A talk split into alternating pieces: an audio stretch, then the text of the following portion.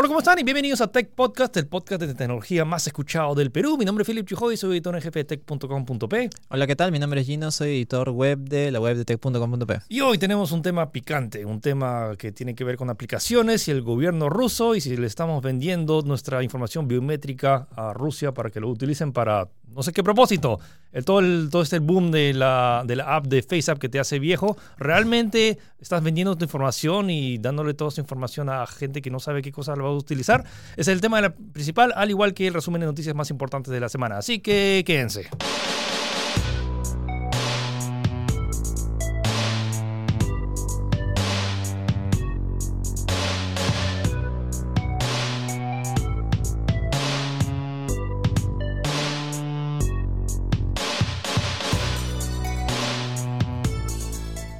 Ok, Gino. La semana pasada hablábamos acerca de servicio de streaming, Sí. y en particular Netflix. ¿Pero qué ha pasado con Netflix esta semana? Justamente me encanta cómo hablamos un tema la semana pasada y, Y desencadenamos, como que somos sí, sí, los sí, que- somos los causantes de los agentes del caos. Resulta que Netflix ha publicado sus resultados eh, bursátiles en una, carta abierta de inversionistas y esto ha provocado de que caiga en la bolsa un 10% aproximadamente. Pero esto se debe a que ha tenido una, un déficit de suscriptores esperados en este, el Q2, que se llama, que es el Quarter 2, que es de abril, mayo, junio, de suscriptores de los cuales ellos estaban esperando, pues, ¿no? Eh, específicamente, ellos han tenido 2.7 millones de suscriptores, lo cual yo creo que no es nada, no es nada despreciable. Y, pero ellos esperaban llegar a 5.5 millones. Eh, y esto también es di- diferencial a lo del año pasado, que en el mismo, en el mismo eh, lapso de tiempo lograron 5 millones. Así que hay algo que no está funcionando al O parecer. sea, como que ¿no? la gráfica de lo que esperaban de la tendencia de la, de la curva, como que es, es más bajita. Exacto. Y esto es, es curioso porque justo acá hemos, hemos comentado incluso la semana pasada de que Netflix o sea, está anunciando series como la de Cuphead, está teniendo un éxito mundial con Stranger Things, que ¿cuántas vistas tenía? Tre- 30 millones. No, creo, no, 40 millones de personas. Claro, habían 40 millones de personas ya han visto, o sea, es un éxito total y a pesar de eso no ha logrado cumplir las expectativas de los inversionistas, pues, ¿no?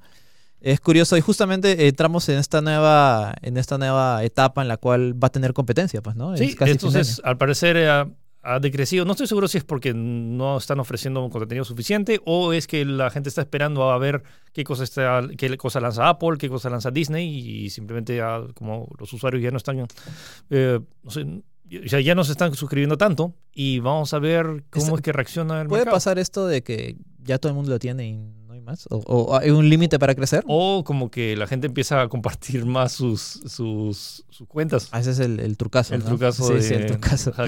Sí, según Netflix dice literalmente, dice, los consumidores de todo el mundo continúan pasando la televisión lineal a entretenimiento en Internet a un ritmo notable. Y esto es debido a que han anunciado sus resultados, o sea, sus expectativas para eh, lo que queda del año, que es de julio a septiembre, que es el Q3, Ujú. eh, y quieren aumentar a 7 millones. O sea, ellos no se, no se han visto... eh, eh, asustados por esta bajada de suscriptores y esperan de que recuperen esos números y hasta superen sus eh, expectativas en lo que queda del año. pues, No, ¿no? Eso vamos a ver. Pero para como que me- aliviar esto, han anunciado un plan. Creo que ha sido como que para, en reacción a esta noticia han anunciado un plan especial para solo para móviles. Entonces, si tú, por ejemplo, no tienes un televisor o, o sea, no ves Netflix en un televisor, siempre lo ves en tu smartphone, ¿qué tal un plan que sea es más económico que el normal? No puedes verlo en televisión, pero sí en cualquier dispositivo móvil. Sí, y este plan es solo para la India. Ojo que este plan ya estaba en, en prueba, por decirlo de una manera, justamente en esos países. Eh, India es un, mercado bastante fuerte, ¿no? A- tanto Apple quiere entrar ahí, bastantes compañías quieren tener ese, ese mercado que en teoría está eh, bastante disponible, pues, ¿no? Y que justamente este, este plan eh, está limitado a 480p de resolución y que, bueno, obviamente solamente va a ser para celulares o tablets, pues, ¿no? Y solamente está eh, cerrado para eh, la India. Según reportes previos a pre- eh, pruebas anteriores, como ya has comentado, el servicio estaría costando 17 ringgits, que no sé exactamente cuál es el, la debe como- ser la moneda local. Son como 5 dólares. Claro, y equivalente a unos 4, dólares con tanto. O sea, es- con O sea, pico, es, pues, ¿no? es un poco más de la mitad del... Sí. Y la pregunta es, pues, ¿no? ¿Estarían dispuestos a pagar por un servicio de Netflix el cual solo funciona en dispositivos eh, portátiles? Bueno, ese es... Vamos a ver. Ahora, eh, noticia de Huawei. Ok. Uy, Huawei. Ya, esto, eh, much- muchos estuvieron preguntando, ah, ya ahora que ya se arregló todo el tema de- del veto, que ya pueden volver a trabajar con Google, ¿qué va a pasar con su sistema operativo, el que estaban desarrollando y que iban a decir que iban a que dijeron que iban a lanzar a fin de año si es que no se, se arreglaba los detalles? Y al parecer ya no va a ser lo que esperamos, o sea, ya no van a lanzarlo como un- una competencia de Android, al parecer va a ser como más dedicado para algo mucho más específico, o sea, no va a ser competencia de Android. Sí, eh, y esto, esta noticia justo salió hoy día, antes de, antes de que grabemos, básicamente. Eh, lo que ha pasado es que ha habido una, es- una especie de evento en, en Bruselas y la señorita Catherine Chen, que es la vicepresidenta ejecutiva, ha salido a aclarar cuál es la situación respecto a Hongmen OS, que ya previamente hemos reportado que es- ese era el nombre código del sistema operativo desarrollado por Huawei. Y ha salido a aclarar sencillamente de que este, este sistema no va a ser una competencia de Android, tampoco va a funcionar para dispositivos eh, móviles como celulares ni smartwatches, sino que va a ser un, un sistema eh, más cerrado para, según ellos dicen, uso industrial. Eh, me imagino que serán pruebas internas o, o incluso se rumorea que también pueda terminar saliendo en, el famoso Internet de las Cosas o dispositivos eh, de, de televisor, como ya había bastantes rumores que iban a sacar un televisor ellos mismos, pues, ¿no? Entonces, bueno, o sea, al parecer todavía vamos a tener que esperar un poco hasta que salga una competencia del sistema operativo de Android. Bueno, supongo que también esto les ahorra varios costos Sí, de poder implementarlos. es curioso porque nosotros mismos hemos, hemos, bueno, han habido reportes y también tanto Tech como otros medios han reportado de que el mismo Huawei hace semana y media habrá sido, el mismo fundador ha salido a decir que todavía continúan desarrollando el sistema operativo, de que va a ser más rápido que Android y iOS y que de manera tan radical en menos de dos semanas eh, se estén retractando, pues, ¿no? Sí, ¿Qué habrá ojo. pasado ahí? Ojo que, o sea, también, también pudieron decirlo, decir eso para, no sé, para... Para calmar las aguas. Sí, o que bajen la guardia Sí. y, y digan como que, ok, no, no va, no va a pasar, como que ahorita estamos concentrándonos en Android. Pero honestamente siento que Huawei, o sea, si vuelve a pasar algo, me huele que ya van a estar como que listos con, con algo. Sí, eh, es- hay muchas cosas ahí que, tomar en cuenta porque ellos mismos declaran de que el sistema operativo se está desarrollando desde hace bastantes años y bueno, esto da a entender también de que quizás no les ha salido como ellos esperaban y que podrían estarse retractando. Ah, y que han continuado el, van a continuar el trabajo cerrado con Android y Google y sus, sus celulares van a seguir trabajando con Android, con lo cual eso es un resultado del veto, pues, ¿no? Eh, del levantamiento del veto que también informamos hace dos, tres semanas, si no me equivoco. Ok, seguimos con marcas chinas. Xiaomi. Hace tiempo que no reportábamos eh, que había lanzado su carro, su, su balanza, su... su eh, olla rosera. Sí, bueno. Sí, sí, sí. ¿Ahora qué tenemos? Esta vez tenemos el ruido de tambores. tu, tu, tu, tu. Eh, eh, un destornillador eléctrico. Uh. Sí, pues. ya, ¿qué, qué más? ¿Qué más puede sacar? ¿Qué más ya puede dije, sacar falta- Xiaomi? Faltan inodoros, falta inodoros. Tapa- tapas, tapas de water que calienten tu poto. Mientras. No suena mala, yo, yo O compro. sea, hay, pero es como que, se- que, que sea Xiaomi, que sea accesible, que lo traigan acá. que a sea, Perú. no, que se sincronice con tu, con tu celular para que se precaliente antes de que entres. Ya, bueno, ya, pero este, es, ya, este destornillador, ¿qué hace? O sea, ¿qué tiene? Tiene- Eh, ah, no, es, es un, un destornillador que ha ganado un premio de diseño, eh, diseño German If Design Award del 2019. O sea, es un, tiene un diseño así elegante, eh, simplificado y que tiene 12 puntas de acero y tiene 2000 mAh de batería. Y que ha sido un éxito en China. Ha vendido 10.000 unidades en tan solo unas horas. sí, y el que- precio es de 23.11 dólares, que serían 159 yuanes. Ok, y seguimos con Xiaomi. También han anunciado un nuevo teléfono que es el Mi A3. Sí, este teléfono eh, está, estaba esperándose bastante y rumoreándose bastante. Eh, yo soy seguidor de Xiaomi. Yo soy seguidor del, del- del Ah, Xiaomi. Mi A en específico. He tenido el Mi A1, el Mi A2 y estaba esperando por este Mi A3. Y así el recibimiento ha sido bastante mixto porque se han confirmado de que va a tener una pan- tiene una pantalla de 720p. O sea, una pantalla HD, no es Full HD. Y es raro cual- porque el Mi A2 tiene una pantalla más de 1080p. Es 1080p Plus. Y este es 720p Plus. Pero es AMOLED. Claro, o sea, justamente ahí el, el throwback, por decirlo de una manera, es que eh, va a ser- es AMOLED y que tiene un lector de huellas eh, debajo de la pantalla. Pero yo creo que hubiera preferido de verdad que mantengan la resolución. eh, en en especificaciones rápidas es una AMOLED de 6.1 pulgadas eh, de resolución HD Plus, que es 1560 x 720. Procesador Snapdragon 665, 4 GB de RAM, 64 de almacenamiento, Android One. 250 euros ahorita en Europa, que es el precio confirmado de momento allá, pero me imagino que se tra- transformará en 250 dólares para, para Estados Unidos y probablemente para acá. ¿no?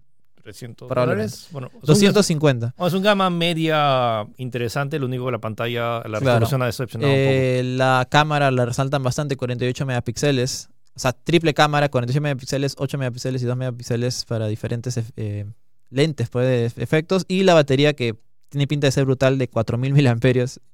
O sea, imagínate, 4000 mAh a 720 pesos debe durar dos días o tres días. Por Eso es lo que me interesa más, la- el tema de la batería suena, suena muy bien. O sea, Sí, 4000 bueno. miliamperios, ah, sí. es- entonces, eh, esperemos atentos, ya se están lanzando en, lo- en los próximos días en China y en, y en varios países. Acá en Perú vamos a ver si es que el distribuidor ah, ah, oficial lo trae, eh, pero es una interesante opción, el Mi A3. Sí, probablemente si no tiene... Ah, claro, y bueno, obviamente el gran plus que tiene este teléfono que es Android One, actualizaciones rápidas, es mismo pixel.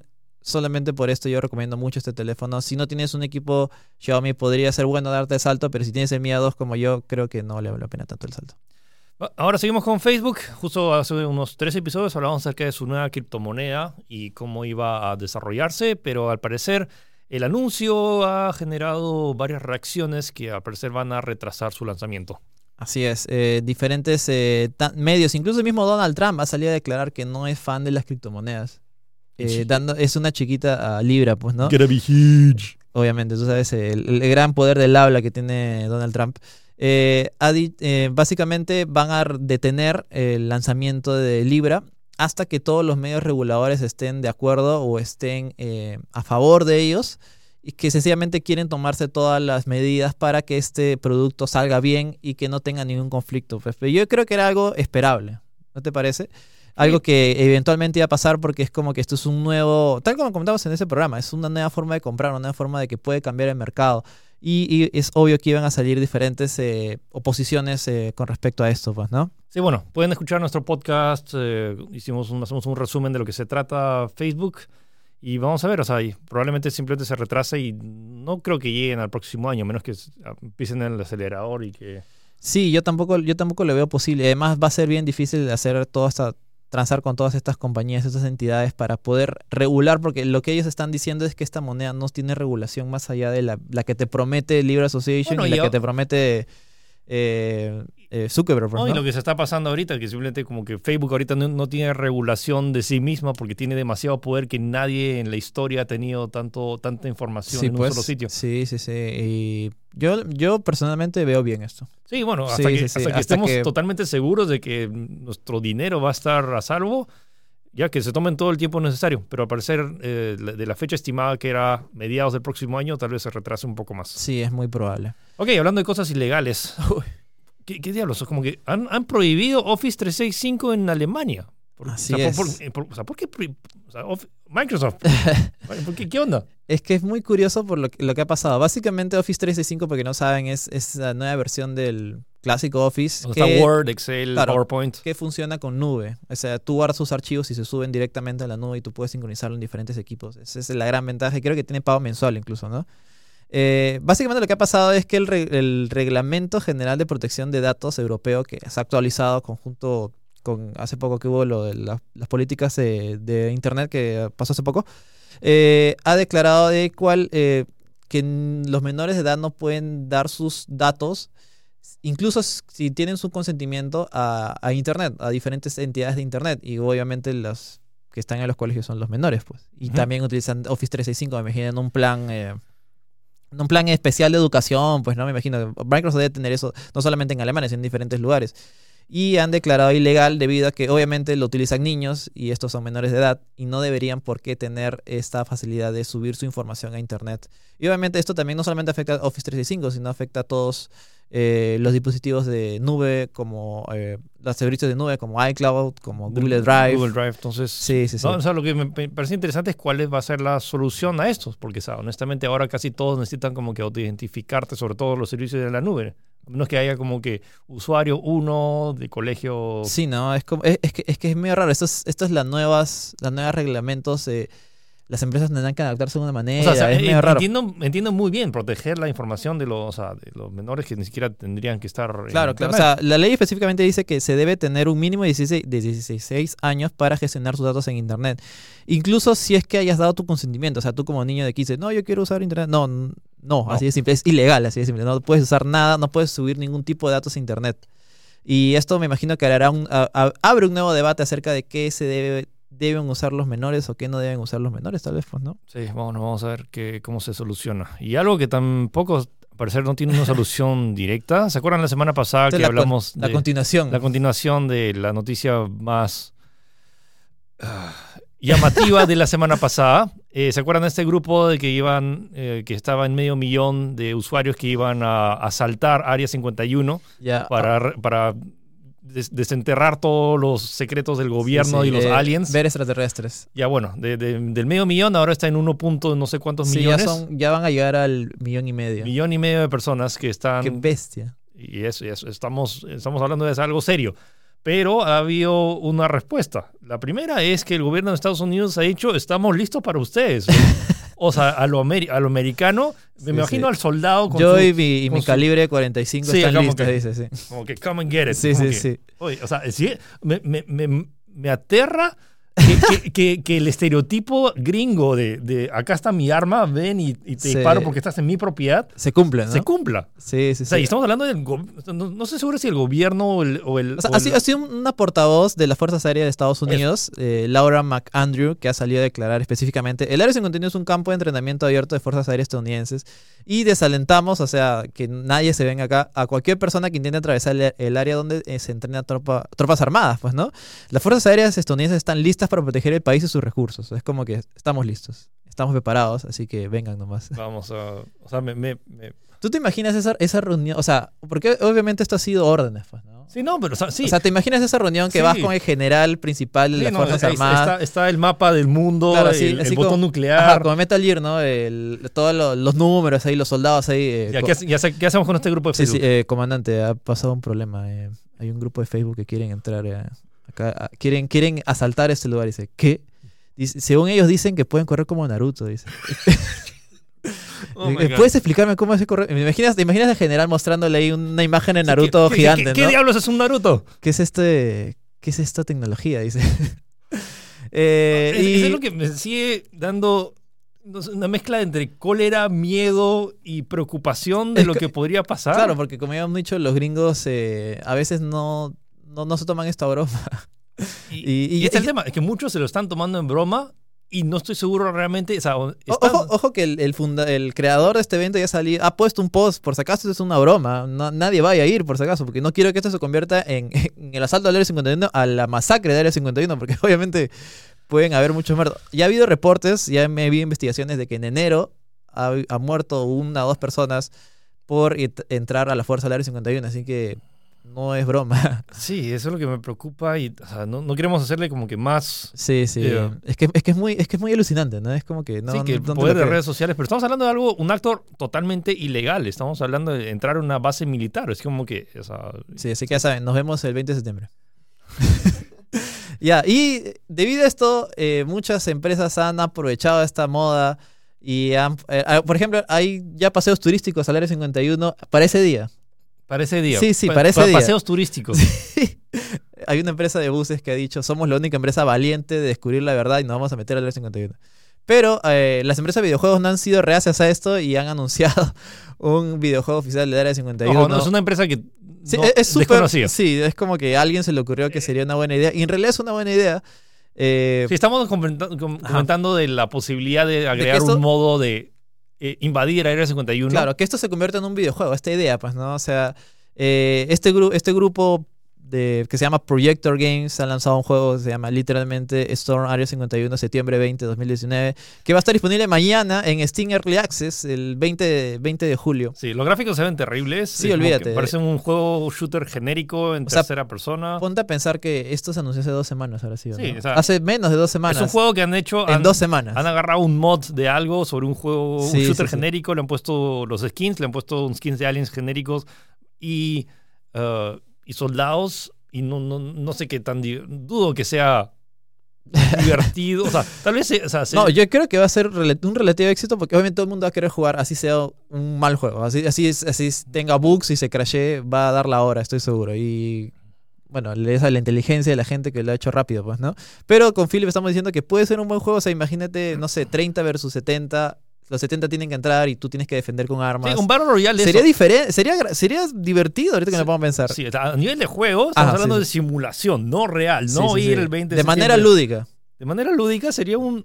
algo muy divertido. Es un concepto interesante, creo que no, no hay, ¿no? O sea, no- estamos- no, hay un juego parecido. O sea, estamos hablando tipo de desembarco en Normandía, pero como que hay algunos que están defendiendo la base Claro, y otros claro. que tienen que ingresar lo más rápido posible. Claro, y ahí si te matan, obviamente puedes continuar viendo a las personas a ver quién logra finalmente entrar al Sí, área sería- 51 sería y- un- y ver extraterrestres. Muy interesante. Ahorita estábamos hablando que ahorita uno de los únicos que tendría la habilidad de responder y crear algo tan grande sería Fortnite, Fortnite, con Epic, o sea, que tiene a todos sus miles de O sea, trabajadores ahí explotando. ¡Ah, hagan el juego Claro. de Área 51! Un modo limitado. Podría ser. ¿ah? Yo, yo lo veo, lo- o sea, me lo estoy imaginando y, me, y creo que sí puede, sí puede funcionar. O sea, a nivel jugable sí, Sí, pero por favor no vayan a Área 51 el 20 de septiembre. sí. Honestamente, Aprecien su vida. Sí. Sí, ya. Y seguimos con noticias de videojuegos que la Nintendo Switch ha anunciado una actualización de su sistema base, ¿no? Sí, entonces estamos, la semana pasada hablamos acerca de la nueva Nintendo Switch Lite, que va a ser un modelo mucho más compacto, más portátil de la Nintendo Switch, pero que no se puede conectar a tu televisor y que tenía una batería similar. Pero ahora han anunciado que no va a ser un nuevo eh, modelo, sino que el modelo base, el que se lanzó ya hace dos años y tantos, dos años y medio de, de la Nintendo, o sea, el que se- estaba en tienda, ahora va a ser reemplazado por el mismo modelo, pero con una mejor batería. Ojo, creo que es la misma batería, sino que han cambiado los componentes internos para que rindan más y casi el doble de batería. Entonces, si antes podías tener un límite de unas 5 horas, ahora vas a tener casi 9 horas, de batería con la Nintendo Switch, lo cual es un incremento considerable Bastante. al mismo precio. Entonces, ojo, no estamos hablando de no es un nuevo modelo de la Switch. O sea, los dos únicos, los dos, las dos Switch que van a haber en el mercado son la Switch normal y la Switch Lite. Uno, precio normal va a estar 200 dólares y otro va a estar a 300 dólares. Pero el modelo base de 300 dólares ahora va a tener una mejor batería. Sí, o sea, Nintendo no está promocionando esto como nueva Switch, eh, Switch o alguna manera, algún nombre así. Esta es la Switch de toda la vida. Y esto me imagino que se debe, se debe tener, debe ser eh, consecuencia de, no sé, pues eh, actualizaciones en las cadenas de fabricación. Sí, no, el, Que- el optimización de procesador, eh, me- memorias o el consumo de la pantalla. O sea, ojo, no han anunciado ni un cambio adicional. El juego- los juegos van a seguir corriendo como siempre. Simplemente que va a haber un menor consumo de energía, Sí, lo sí. cual va a, a aumentar la autonomía. Y que, eh, bueno, la caja va a presentarse de una manera diferente, va a tener otro diseño. Me imagino que con eso podrán diferenciarlo si es que están interesados en comprar una Switch. pues, Sí, ¿no? o sea, está el- la imagen de la, de la anterior y la nueva que varía un poquito, pero si quieren asegu- reasegurarse que es el nuevo modelo, simplemente vean abajo el código de serie que empieza con H, no, XKW. ¿Sí? Si dice XKW es que es el nuevo modelo que dura, que tiene la batería extendida. Pero Sí. repito, es exactamente la misma Nintendo Switch normal, pero con componentes internos cambiados para que dure más la batería. Sí, se lanzará en, en Japón en agosto y para Occidente me imagino que esperarán a que se libere el stock para empezar a lanzarlo nuevo porque tal como decimos, esto no está vendiendo como un nuevo modelo, sencillamente es una actualización. Ok, otro juego que mucha gente está esperando, Planta vs. Zombies. Se jugaron de Planta vs. Zombies 1, Planta vs. Zombies 2 y ya se viene Planta vs. Zombies 3. De hecho, eh, lanzaron una versión alfa, un pre-alfa incluso, que es, o sea, si quieres registrarte y tú empezar a probar el juego mucho antes de que se, se lance, eh, aún falta mucho para el desarrollo, pero ya se ha anunciado, no estoy seguro si se lance a fin de año o el próximo año, pero bueno, Planta vs. Zombies 3 ya se viene. Es un early access tal cual. Early Access. Y otro juego que ya tiene, pero que ya tiene fecha de lanzamiento, Luigi's Mansion 3, que estábamos esperándolo y que calza justo porque se lanza el 31 de octubre para calzar más o menos con Halloween. Va a ser una buena fecha para entrar con... con- entonces, la mejor manera de pasar. creo que es uno de los juegos de Switch que más gente... O sea, creo que es el juego más importante de Switch para, para este año. Mm, sí, ¿no? Sí, pues, o sea, no, de- este, para, vamos a para- pensar para otro, fin de ¿no? año. No, ahorita Astral Chain.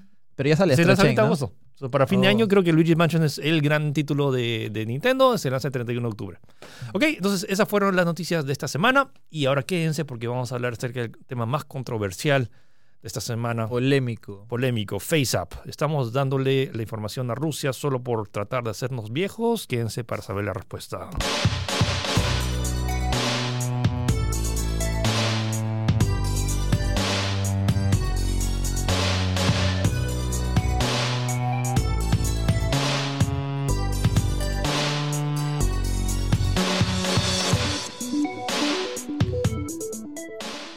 Y bueno, Philip, esta semana hemos tenido un terremoto en las redes sociales con una aplicación llamada FaceApp. Que al parecer todo el mundo quiere hacerse viejo. Yo no quiero hacerme viejo. Yo y quiero ver. publicarlo en, en- en internet. Es el famoso FaceApp Challenge, ¿no? Sí, o sea, es una, app que curiosamente, y quiero aclarar esto, esta app está disponible desde el 2017. Eso te iba a decir, es una aplicación antigua. Solo que por algún motivo, alguien, me imagino que alguien lo habrá usado Sí, y lo habrá alguien vuelto famoso, viral. Claro. Alguien famoso como que se hizo, la usó y, y empezó y subió y todo el mundo empezó a subir su foto eh, de viejo. La app es gratuita, entonces Sí. te la bajas, es como, ay, qué chévere, voy a... Es, es- es por temporadas, ¿no? Hace Sí. cuánto, hace, tre- hace un mes todo se volvía mujer ok, y con- con ahora todos se vuelven viejos, claro, con el Snapchat y ahora todos se quieren volver viejos con FaceApp. Eh, lo que sí me sorprende y quiero alabar del, del programa es que es muy efectivo la forma en la cual te transforma en viejo de Sí, no, verdad. y O sea, tiene- se- o sea, para mí es mejor resultado que, no sé, trabajarlo. ¿Para qué trabajarlo en, en- en Photoshop si con eso ya, con un par de segundos ya estás viejo? Ya, o sea, Sí, no, es un en app de... Sí, eso, te ahorra un montón de tiempo. Es Y- y- alucinante Y, el no solo resultado. el filtro de viejo, también te agrega barba, pelo largo, si quieres pintarte, si quieres... eh, tienes planeado teñirte el pelo, como te quedaría rubio, pelirrojo, o hasta Es que cambiar me, parece muy alucinante, muy efectivo a dónde hemos llegado con, con aplicaciones de celular, como te digo, o sea, son muy, muy efectivas. Y obviamente todo el mundo empezó a usarlo, eh, se volvió viral, acá Philly también puso sus fotos en, Sí, en su yo- historia. papi, pelo y- largo y barba, ahí están Sí, mis sí, fotos sí. de Instagram. Y eh, resulta que empezaron a haber diferentes reportes de diferentes personas que empezaron a investigar ahí, ya sabes. eh, la y- letrita chiquita, ¿no? Y la letrita, la, la letrita chiquita ha estado desde el 2017, hace dos años que está ahí y la gente utilizando FaceApp ya, o sea, ya estaba... Entonces, ¿y qué decía la letrita Sí, chiquita? a ver, según, según la aplicación dice que recolecta todo el contenido generado por el usuario, desde fotos hasta videos e identificadores de dispositivo, que, o sea, sería, eh, no sé, este, este, este foto fue tomada en un Galaxy S9, pues, ¿no? Ese tipo de cosas, pues, ¿no? Y que eh, además ellos, eh, se- según ellos, no van a vender tu información, pero ahí empezó la polémica, pues, ¿no? Si recopila toda tu información, entonces, eh, y, ah, y también que el origen de la aplicación es en Rusia. Ujú. Y ahí O sea, fue donde saltaron todas las alarmas de Estados Unidos. Oh espera un God, Rusia. momento, espera un momento. Eso es, es de Rusia. Me parece curioso porque, por ejemplo, esto no pasó, esta polémica no pasó con Snapchat. ¿No? O sea, y Snapchat en teoría hace lo mismo. O sea, recopila, agarra tu cara, tu información biométrica. O sea, todos los filtros de Instagram, todos los filtros de Facebook, como que, o sea, hace tiempo que está, hay apps que hacen cosas similares. Simplemente que porque un ruso creó esta app, la gente empezó a saltar.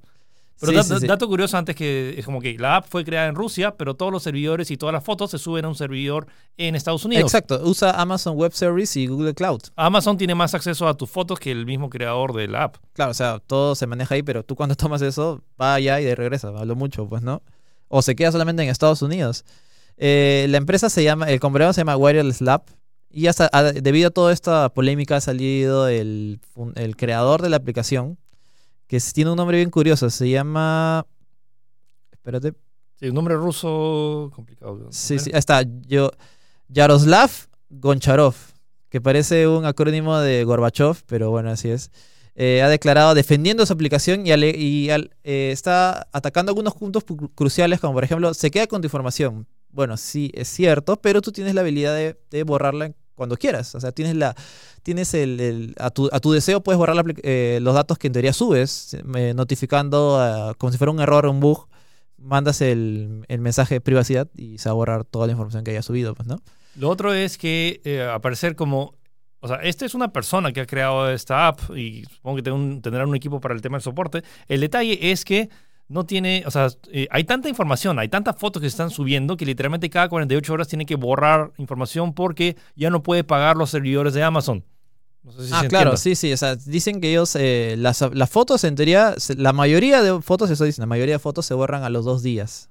O sea, en teoría es como que eh, algunos pueden quedar segundos, no, pero lo que, lo que queremos acá a, a dar en cuenta es que eh, la mayoría de aplicaciones tiene esto de recopilar tu información. Sí, o sea, no, puedes saltar tus alarmas por una aplicación que en teoría hace lo mismo o recopila incluso menos que Facebook, por ejemplo, que eh, tiene mucho más cosas que Instagram, que. WhatsApp, que Twitter, pues, ¿no? O sea, me alegra que, o sea, la gente empiece a darse cuenta que había letritas chiquitas que realmente está cediendo derechos a tu información que subas a internet. Lo que me molesta un poco es que la gente diga, no bajes Facebook porque está vendiendo tu información a los rusos.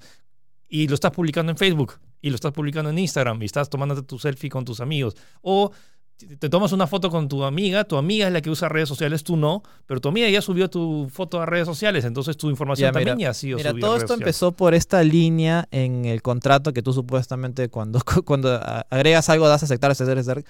la línea específica dice esto, mira, FaceApp posee una licencia con derecho de sublicencia transferible, perpetua, irrevocable, no exclusiva, libre de regadías mundial, mundial, totalmente pagada para usar, reproducir, modificar, adaptar, publicar, traducir, crear eh, trabajos derivados, distribuir, ejecutar públicamente y mostrar su contenido de usuario y cualquier nombre nombre de usuario o imagen proporcionada en relación con su contenido de usuario en todos los formatos y canales de medios conocidos o desarrollados posteriormente sin compensación para usted. Ya, eso es lo que asustó, como que la forma en la que está redactada como que asusta. Son, en teoría son bases legales que Sí, estoy son- seguro que deben estar en un montón de O sea, aplicaciones. son bases legales simplemente para que no lo puedas demandar en caso lo utilicen. Y no significa que lo vayan a utilizar.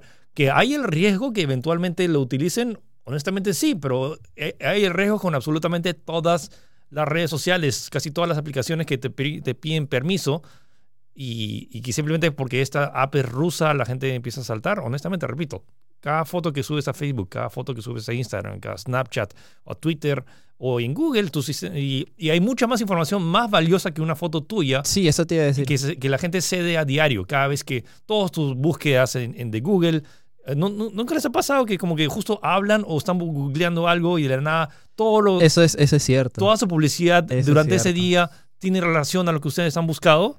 Eso es lo que está haciendo Google hace tiempo. O sea, hay información mucho más valiosa eh, e importante que, que es- ustedes están cediendo simplemente por utilizar Internet. Por cada búsqueda que hacen, cada foto que ven, cada web que entran, es una información que se recolecta con la cual se puede ser utilizada de maneras que eso, y además, ustedes ni siquiera han dado permiso para eso. Claro. O bueno, sí lo han hecho cuando han creado su cuenta de Google o, han ingresado, Sí, han sí, ingresado sí. a Chrome. Entonces, Philip, ¿qué hago? ¿Cuál- Si quiero ser privado, ¿qué hago? si no son Eh, privados, literalmente no, no, uso internet. internet. No uso internet. Pero no sé qué tan, qué tan funcional, qué tan, o sea, como persona funcional puedes ser ahora en, en esta sociedad en moderna. esta, claro, en esta, en esta, en esta época, pues, ¿no? O sea, y, y repito, si, si estás dic- diciendo no, o sea, qué, qué idiotez eso de verse viejo y ceder tu información. eh, es- o sea, yo sé que, yo sé, o sea, si es decisión personal, si quieres no usarla, no la uses. Pero estate al tanto de que FaceApp es una app que honestamente está solo como que cogiendo Es una de las tantas. una de las tantas que, Sí, sí. que- y repito, tu foto de tu cara es bastante fácil. Además, alguien puede photoshopearte o pueden sacar tu foto con tal que haya subido. Alguien haya subido una foto alguna vez tuya en internet. Ya, Sí, no importa. sí. Repito, no necesitas utilizar la app para que tu información se suba. Cualquier amigo tuyo, cualquiera persona que te conozca o que te googlee, que ya has subido tu información. puede, su- puede subir la- tu foto a FaceApp y tú no, tú no, no importa que no quieras, ya lo puedes subir. Entonces, no es la única. O sea, y entiendo, bacán que te estés informado de que hay ese, ese riesgo, pero todo lo que usas en Internet cu- tiene, in- ah, conlleva ese riesgo. Puedo sentir tu, tu rage. Pero. No, no, eh, no es mi es mi... O sea, sí es un poco de, de de molestia de la, de la ignorancia de Sí, la sí, gente sí. que no sabía que usar Internet conllevaba estos, Es como que es- este- ceder esta bienvenido, información. bienvenido al internet, es, voy a ser tu guía, una cosa así. Bienvenido al Internet. Y eh, de verdad los invito a leer todos los términos y condiciones de todas las aplicaciones que usan, se van a sorprender mucho. Sí, yo sé que hay, o sea, que son súper largos y están diseñados y nadie los lee. Eh, o sea, Pero si están empezando a preocuparse por eso, deberían leerlo. si realmente se preocupan por su tema de privacidad y honestamente no, y, y dudo que FaceApp eh, venda algo a, a- o sea, O, o, o tal vez sí lo hacen. o tal vez sí lo hace. Sí, sí, sí. es- O sea, es- como- o sea, al- al bueno, igual- Facebook lo hizo. O sea, Google también lo hace.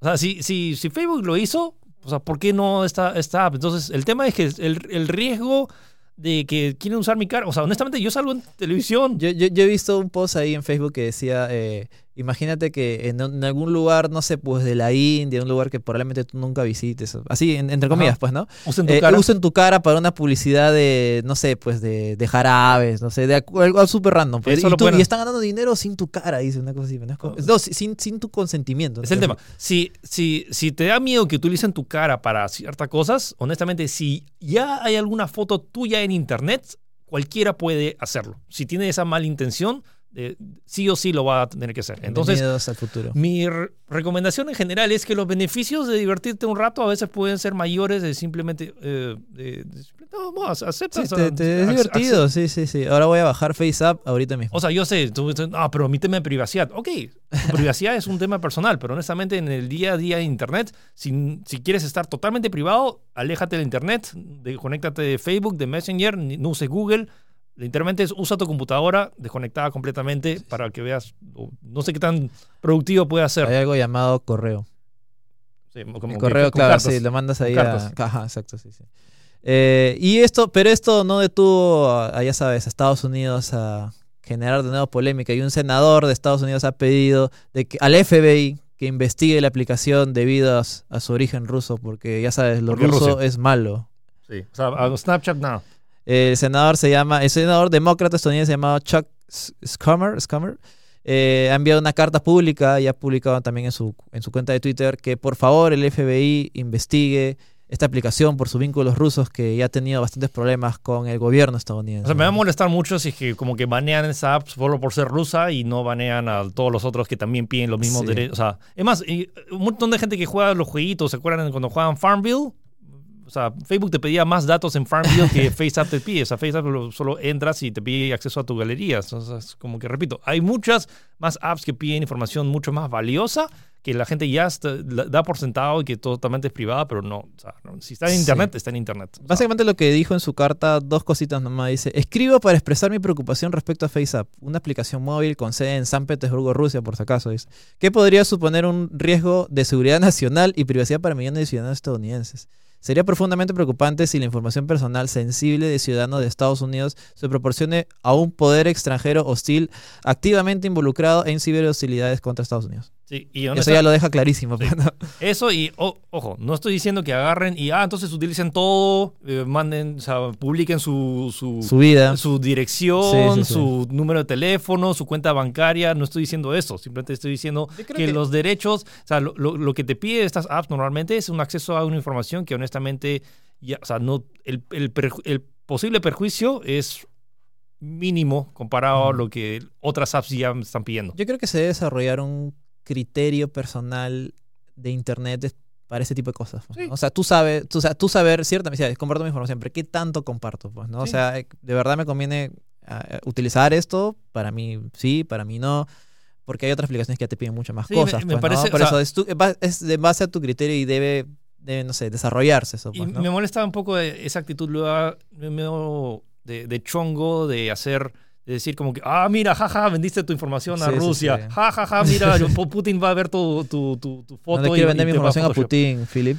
Ese es el tema. O sea, eh, eh, que, la, que como que la ignorancia o el se, se- como que se trascienda en Ujú. este en este forma de chiste, forma de chongo. Entonces, eso es lo que no me, no me gusta. Quiero que la gente realmente esté informada de lo que realmente ¿Qué está involucra estas, estas aplicaciones y que no se, no se queden chiste. Si quieren pueden hacer el chiste, sí, normal. Pero uno, uno no, no puedes juzgar a una persona por usar o no usar esta app y dejen de decir como que, ah, que son unos que están regalando su información Sí, sí, de, sí. de esta manera, porque honestamente, Desde, desde Facebook publico, bien ahí que están regalando su información a Rusia, ¿no? Desde Facebook, desde Facebook, Sí, Facebook móvil. o sea, hay una ironía. O sea, si estás publicando algo en redes sociales sobre alguien que está usando algo sobre otra aplicación que está anexada a redes sociales, ya, ya- ya tu información ya está ahí. Sí, sí. Es- Bueno, y este fue el run de Philip por esta semana.